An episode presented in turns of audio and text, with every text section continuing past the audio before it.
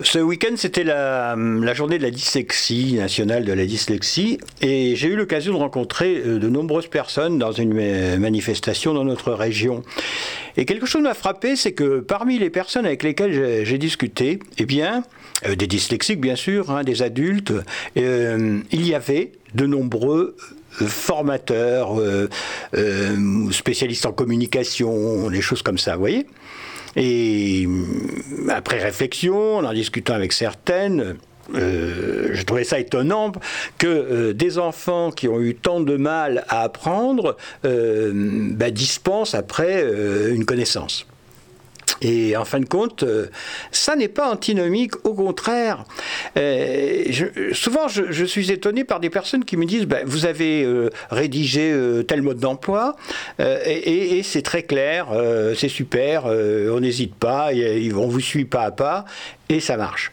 Et, en fin de compte, par rapport à ma conversation d'hier, je me suis rendu compte que nous, les dyslexiques, si on choisit ce, métier de pédagogue, ben, c'est peut-être aussi, euh, d'abord, euh, diraient les, les, psychanalystes, une revanche par rapport à, ce que nous avons vécu en tant que mauvais élèves, mais c'est surtout, euh, moi je le vois dans les stages que j'anime, c'est surtout ne pas ennuyer les gens et, être très très clair dans ce que l'on explique. C'est-à-dire qu'on on, prend, enfin en ce qui me concerne, je prends beaucoup de, de métaphores, d'images, d'exemples concrets.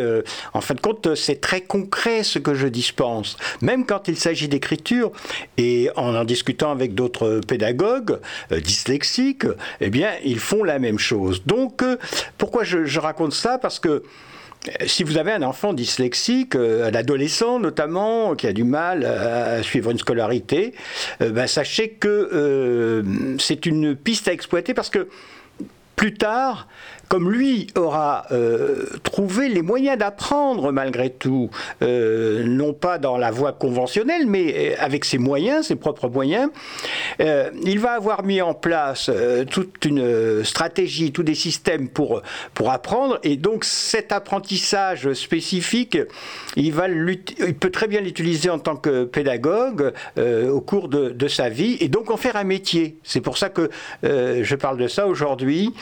Pensez-y Hein, si vous avez des enfants dyslexiques, des ados, enfin en fin d'études, euh, ils n'ont pas réussi, mais peut-être qu'ils feront d'excellents euh, formateurs. Pour l'instant, on n'a pas besoin de diplôme pour être formateur. La seule sanction, c'est que si on est mauvais, les clients ne reprennent pas.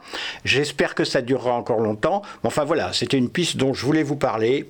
À bientôt.